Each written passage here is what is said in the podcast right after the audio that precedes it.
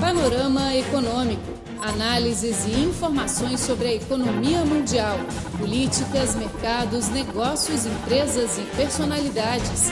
Tudo no Panorama Econômico.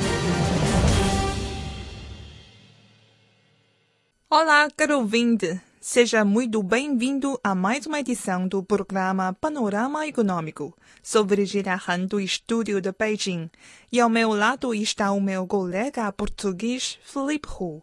Olá a todos! Hoje trazemos duas recentes reportagens. Uma acerca das empresas chinesas que atuam no Brasil e outra acerca da perspectiva da economia chinesa. Na primeira reportagem, ouviremos também as opiniões e sugestões do embaixador chinês no Brasil sobre o desenvolvimento de longo prazo das empresas chinesas no mercado brasileiro. De seguida, fica com a reportagem que preparamos para você. Panorama Econômico, seu boletim informativo foi realizada no dia 22 de dezembro de 2015, em São Paulo, a segunda reunião de representantes da Associação das Empresas Chinesas no Brasil. A filial do Banco Popular da China no Brasil foi eleita como entidade responsável pela presidência e o vice-presidente da filial, Zhang Guanghua, foi nomeado como novo presidente da associação. Outras 11 empresas chinesas no Brasil foram eleitas como entidades da vice-presidência. O escritório do Conselho Chinês para a Promoção do Comércio Internacional no Brasil encarregou-se do trabalho referente à Secretaria da Associação. Sob a iniciativa da Embaixada da China no Brasil, a Associação das Empresas Chinesas no Brasil foi fundada em julho de 2014 em São Paulo sendo constituída por 63 entidades, incluindo as principais empresas chinesas no Brasil. Até o momento, a associação já concluiu as formalidades da matrícula de acordo com a lei brasileira. A secretária-geral da associação, Mina, disse. A criação da Associação das Empresas Chinesas no Brasil preencheu o espaço que corresponde a uma organização formal e autorizada das empresas chinesas, o que significa que o investimento chinês no país entrou numa nova fase histórica. O embaixador chinês no Brasil, Li Jinzhang, apontou na reunião que a fundação e o desenvolvimento da associação são uma miniatura do avanço das empresas chinesas no Brasil a entidade tem desempenhado um papel positivo entre as empresas e os governos chinês e brasileiro. Li Jinzhang mencionou especialmente que em maio de 2015, a exposição da indústria manufatureira chinesa, organizada pela Associação das Empresas Chinesas no Brasil, realizada no Rio de Janeiro, obteve o elogio do premier chinês Li Keqiang durante a sua visita oficial ao país. Jinzhang disse.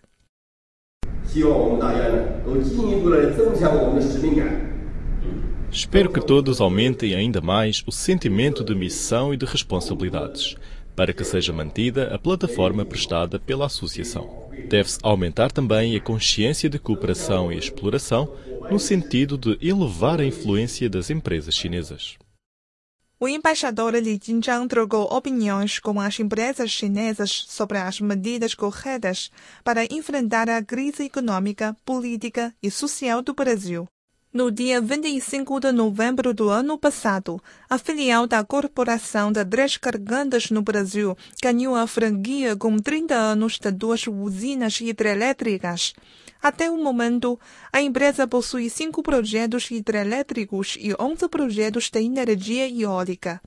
E tornou-se a segunda maior empresa privada que gera eletricidade no Brasil. Li Jinzhang sentiu-se satisfeito com o resultado frutífero das empresas chinesas.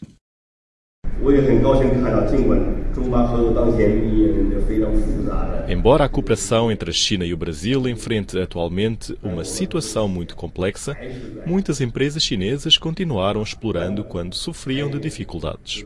Recentemente, essas empresas levam uma onda no investimento no país, especialmente nas fusões. Li Jinzhang disse que a atuação das empresas chinesas no Brasil tem que aguentar as duras provas a longo prazo. Os momentos mais difíceis podem examinar a paciência e a sabedoria da empresa.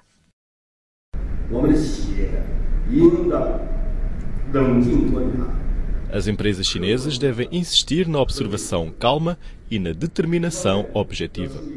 Por um lado, é preciso controlar rigorosamente a crise e fazer bem os planos. Por outro lado, deve-se agarrar todas as oportunidades, insistir na orientação do mercado e no papel principal das empresas. E tratar bem os negócios de acordo com as formas da operação comercial e as importantes estratégias do país.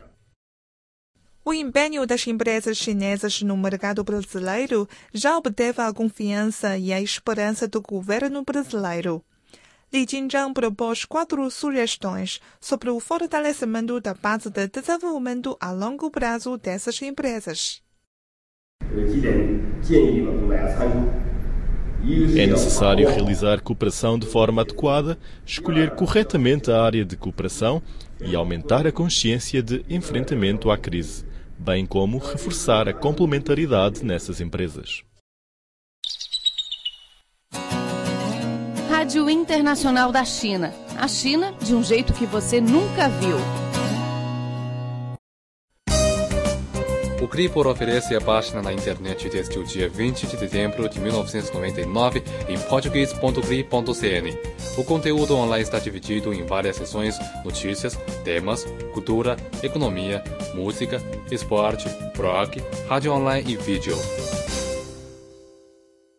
Estamos de volta, caro amigo. Vamos continuar o nosso programa Panorama Econômico. Sou Filipe Hu. E eu sou Virgilia Han. Nesta parte, não perca as informações referentes à nova normalidade e às expectativas da economia chinesa. Ouça a análise econômica especial. Panorama Econômico, seu boletim informativo. O relatório de trabalho do governo para 2015 estabeleceu a meta para o crescimento económico em 7%, a mais baixa nos últimos 20 anos, marcando assim o quarto ano consecutivo em que o governo chinês reduz a sua expectativa de expansão da economia. Embora em conformidade com a Lei de Desenvolvimento de Médio e Longo Prazo da Economia Chinesa, a meta mais modesta gerou tremores em relação ao aumento das pressões causadas pela desaceleração e ao alto risco de deflação aparentes diante do fraco crescimento dos investimentos, da escassez de novos focos de consumo e do desempenho medíocre do mercado internacional. O relatório também destacou que a China ainda continuará nos estágios primários do socialismo por algum tempo e que o desenvolvimento é de suprema importância como base e chave para a solução de todos esses problemas. A nossa tarefa central consiste no desenvolvimento econômico e nas reformas para promover o desenvolvimento científico e acelerar a transformação do modo de desenvolvimento econômico para atingir o crescimento de alta qualidade e de eficiência sustentável, diz o documento. Em 2014, a China entrou no chamado Novo Normal Econômico, caracterizado por crescimento relativamente mais baixo. A China vai centrar o foco agora mais na qualidade que na velocidade do crescimento. O que é o novo normal? De acordo com o renomado economista Li Yining, o novo normal tem três características. A primeira é a taxa de crescimento que muda gradualmente de alta velocidade para uma velocidade entre média e alta. A segunda é um reajuste na estrutura económica pelo qual muitos setores se modernizam continuamente. Uma nova força motivadora é a terceira. Li Yining acredita que o crescimento econômico da China precisa desacelerar por causa da imensa base econômica do país. Da perspectiva do desenvolvimento econômico, quanto mais ampla a base, mais baixa a taxa de crescimento, daí a recente desaceleração. A qualidade do crescimento econômico chinês nas etapas iniciais era baixa, caracterizada por excessiva capacidade de produção e consequente excedente de produtos. Todos esses fatores provocaram a atual desaceleração. Além disso, a situação económica global está longe de favorável e grandes incertezas afetam enormemente as exportações de commodities chinesas. Mesmo empresas que já fizeram a transformação para o mercado não verão resultados a curto prazo. Embora o ajuste industrial tenha começado, ele não será fácil. A reestruturação, inevitavelmente, implica dores de parto ou dificuldades trabalhistas e espinhosas adaptações. Por isso, exige paciência e ajustes constantes. Panorama Econômico, seu boletim informativo. A inovação técnica pode desempenhar um papel importante no crescimento econômico, mas há uma defasagem considerável entre a pesquisa e o efeito real. Embora a desaceleração da China esteja no foco das preocupações públicas, a maioria dos economistas e das empresas continua otimista. Yang Kaisheng, ex-presidente do Banco Industrial e Comercial da China, afirma que, apesar de ter sido de apenas 7,4% em 2014, por causa da sua ampla base, o crescimento pode, de toda forma, satisfazer as necessidades da população recém-expandida e ainda tem a capacidade de melhorar a sua qualidade de vida atual. O ano de 2014 registrou uma adição de 13 milhões de novos empregos, implicando uma mudança no elástico coeficiente entre crescimento econômico e emprego. Isso também é resultado da reestruturação econômica. Além disso, embora a capacidade de produção excedente não seja um problema fácil de resolver, urbanização, industrialização e informatização ainda não foram alcançadas. Os padrões dos serviços públicos não são elevados e há fornecimento inadequado de bens públicos, portanto, existem novas oportunidades de crescimento.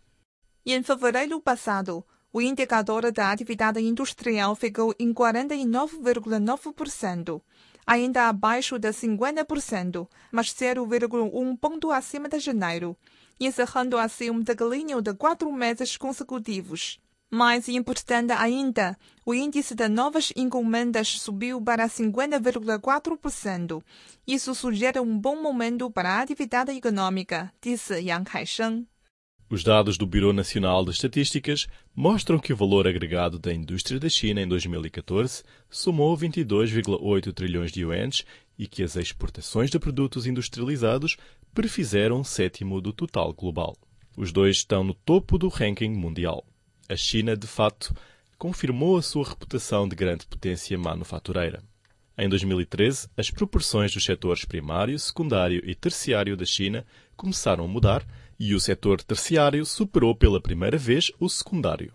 Após reajustes da estrutura industrial, há agora um forte consenso sobre a necessidade de desenvolvimento dos setores de serviço, caracterizados por baixo consumo, baixas emissões de poluentes e grande capacidade de criação de vagas. A indústria manufatureira pode ampliar os processos posteriores, desenvolvendo serviços de pós-venda, serviços profissionais, serviços de valor agregado e também negócios eletrônicos. A indústria pode ainda ampliar as etapas anteriores à cadeia, oferecendo pesquisa e desenvolvimento, projetos, consultorias, informações e serviços de economia de energia e proteção ambiental. Rádio Internacional da China. A China mais perto de você. Bom, caro ouvinte, o programa de hoje fica por aqui.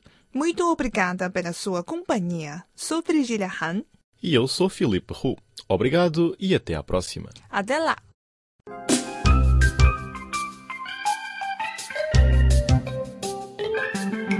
O Cripor oferece a página na internet desde o dia 20 de dezembro de 1999 em português.cri.cn, que foi reformulada em 2009, e a CRI Webcast Rio de Janeiro a partir de setembro de 2007.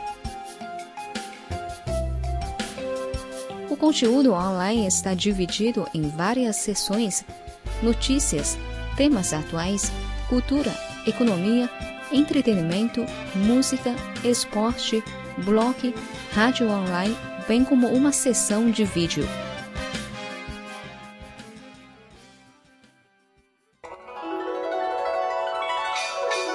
Você é daqueles que acha que a China é exótica e misteriosa?